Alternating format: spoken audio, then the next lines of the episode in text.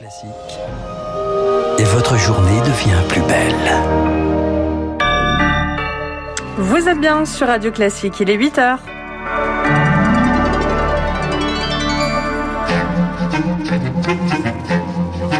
7h30, 9h, la matinale de Radio Classique avec Guillaume Durand. Sciences Po est en pleine zone de turbulence à travers toute la France, alors que le directeur de l'Institut parisien a démissionné il y a deux jours. Les accusations de violences sexuelles au sein des prestigieuses écoles à Paris comme en province se multiplient sur les réseaux sociaux. On l'a appris ce matin, le projet d'extension de l'aéroport de Roissy est abandonné. Les maires franciliens qui dénonçaient un projet polluant obtiennent finalement gain de cause. Déclaration de Barbara Pompili. Et puis à la fin de ce journal, on fera le bilan de la loi anti-gaspillage alimentaire. Elle est entrée en vigueur il y a cinq ans jour pour jour. Mais les supermarchés ne vont pas toujours suffisamment loin. Et est pile 8 heures, voici Mélina Fachin. Radio classique. Après la vague MeToo, MeToo inceste, MeToo gay, un autre mot-clé prend de l'ampleur, je parle des réseaux sociaux. Science sport, c'est pas très joli comme expression, mais il semble que cela couvre une réalité. Oui, ce mot a été utilisé près de 20 000 fois sur Twitter ces derniers jours. La parole se libère au sein des prestigieux instituts d'études politiques.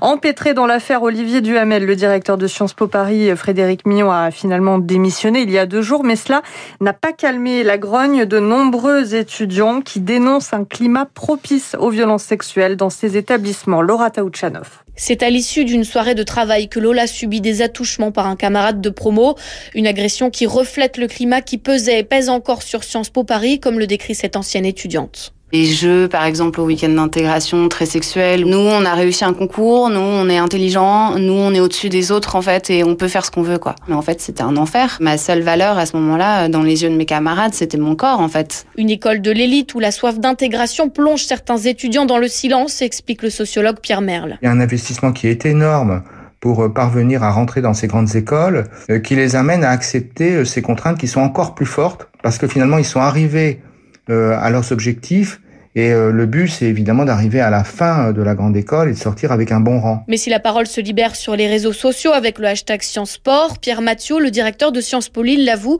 il se sent pour l'instant démuni. J'imagine volontiers que se confier à moi, le directeur, qui est plus de 50 ans, qui suis un homme, ça ne va pas de soi. Euh, je n'ai pas été destinataire de témoignages. Moi, je suis tout à fait prêt à agir, mais je ne peux le faire que si des signalements me sont faits, que si la parole se libère. L'établissement prévoit par exemple de revoir sa cellule d'écoute entière pour que des étudiants y remplacent les membres de la direction. Plusieurs enquêtes pour agression sexuelle ou viol ont déjà été ouvertes dans les IEP euh, à Toulouse ou encore à Grenoble. Hier soir, la ministre de l'Enseignement supérieur, Frédéric Vidal, a rassemblé les directeurs des différents Sciences Po pour aborder ce sujet délicat. Emmanuel Macron. En déplacement à Nantes aujourd'hui, il annoncera euh, des mesures pour l'égalité des chances, notamment pour permettre aux étudiants moins favorisés d'accéder au concours de la haute fonction publique.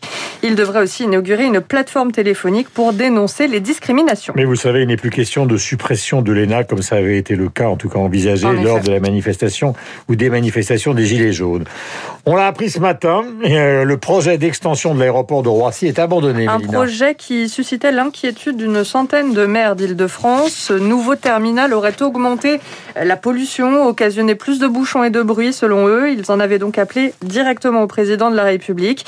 Et ce matin, la ministre de la Transition écologique, Barbara Pompili, enterre donc le projet dans les colonnes du Monde, Charles Bonner. Oui, cette annonce se fait dans la lignée du projet de loi climat et résilience présenté cette semaine en Conseil des ministres et qui va interdire les vols domestiques en cas d'alternative en train de moins de deux heures et demie. Un texte qui encadre également les extensions des aéroports. Or, ce projet à plus de 7 milliards d'euros, prévoyait d'accueillir 40 millions de passagers supplémentaires par an et 450 vols par jour. La crise sanitaire est passée par là et le trafic aérien en chute libre. Le projet est donc obsolète, dit Barbara Pompili. Il ne correspondait plus à la politique environnementale du gouvernement. Une nouvelle feuille de route est donc commandée à ADP, le groupe aéroport de Paris, qui gère Orly et Roissy, avec trois priorités. Une meilleure connexion avec le train, une amélioration de la géothermie pour chauffer les terminaux et puis l'adaptation à des avions hydrogène et électriques auquel la France croit en investissant un milliard et demi d'euros via le plan de relance. Les précisions de Charles Bonner. Au moins deux personnes sont mortes ce matin dans un violent incendie d'immeuble à Paris au niveau du boulevard Voltaire.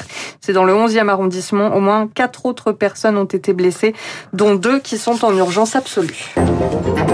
Radio Classique, le journal Mélina Fachin.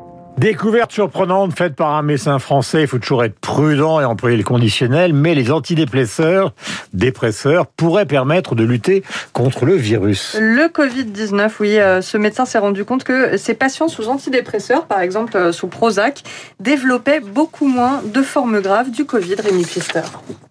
Seulement 4 cas de Covid sévères sur ces 80 patients durant la première vague.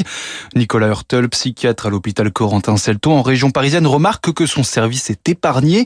Même constat dans des hôpitaux psychiatriques en Allemagne et aux États-Unis. Le dénominateur commun, ces patients étaient tous sous antidépresseurs. Nicolas Hurtel lance alors une grande étude sur 7000 patients traités avec ces psychotropes dans les hôpitaux de Paris. Le constat est sans appel. Avec 5 antidépresseurs spécifiques, le risque de réanimation était réduit de presque moitié, celui des décès de 78%. Les antidépresseurs qu'on a pu trouver comme potentiellement voilà efficaces étaient ceux qui, in vitro, inhibaient une enzyme qui jouerait un rôle central dans la pénétration du virus dans la cellule. Et donc on pense que c'est un mécanisme qui est prometteur, et notamment pour une raison, c'est que ce type de mécanisme, même s'il s'agit de le vérifier, semble indépendant des variants. Ça veut dire qu'avec un traitement de ce type, pour moins d'un dollar, vous pouvez soigner quelqu'un. Une étude clinique est en cours sur 800 personnes aux États-Unis pour confirmer cette découverte française. Avec des résultats attendus à la fin du mois, si l'efficacité est confirmée, ce sera un traitement bon marché et facile à mettre en place. De nombreuses industries pharmaceutiques produisent ces molécules en Europe. Concernant les vaccins, la présidente de la Commission européenne a fait hier son mea culpa. Ursula von der Leyen a admis des retards dans la campagne de vaccination et la livraison des doses. L'objectif était que 70% de la population européenne soit vaccinée d'ici la fin de l'été. Nous avons été trop optimiste, a-t-elle reconnu.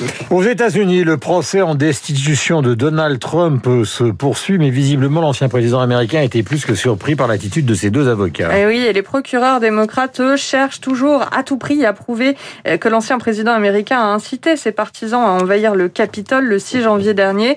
Cinq personnes étaient mortes dans l'attaque, et c'est à coup de vidéos choc euh, qu'ils ont plaidé hier, notamment celle d'un policier pris au piège ce jour-là, complètement paniqué. Ils sont en train de démanteler la tribune. Ils nous lancent des barres de métal. Il nous faut des renforts. Donnez-nous des renforts. Il y a plusieurs agents touchés. Des renforts, dépêchez-vous. On arrive dans 30 secondes. Des renforts, vite. Ok, on est là. Il y a toutefois peu de chances que Donald Trump finisse par être condamné. Il faudrait pour cela que 17 sénateurs républicains rallient les démocrates. Nous revenons ici en France pour finir ce journal. Ça fait 5 ans jour pour jour que la loi anti-gaspillage alimentaire est entrée, Mélina Fachin, en vigueur. Avec une mesure principale, l'interdiction pour les supermarchés de plus de 400 mètres carrés de jeter leurs invendus. Bonjour Baptiste Gabory. Bonjour Mélina. Alors où en est-on 5 ans après? Est-ce que les grandes surfaces ont joué le jeu? Oui, dans la plupart des cas, hein, selon les acteurs du secteur. Et les dons aux associations caritatives ont augmenté d'un peu plus de 20% depuis cette loi. Jean Moreau est le fondateur de la start-up Phoenix qui sert d'intermédiaire entre les grandes surfaces et les associations. Il y a eu un avant-après, ça c'est une certitude. On l'a vraiment senti nous au niveau de notre activité. On est sur un rythme de 120 000 repas sauvés de la poubelle chaque jour, soit revendus sur l'application à prix cassé, soit donnés à des assos d'aide alimentaire qui correspond aujourd'hui à la majorité de nos flux. Mais il faut plus de contrôle désormais, selon le député socialiste Guillaume Garot, auteur de la loi de 2016. Il veut créer une police du gaspillage alimentaire, en charge notamment de vérifier la qualité des dons. C'est ce qui pose problème aujourd'hui. Par exemple, des produits qui arrivent à l'association alors qu'ils sont euh, du jour de péremption pour des produits euh, frais. Je ne peux pas accepter que euh, certains considèrent les associations de solidarité comme des centres de tri de leurs invendus.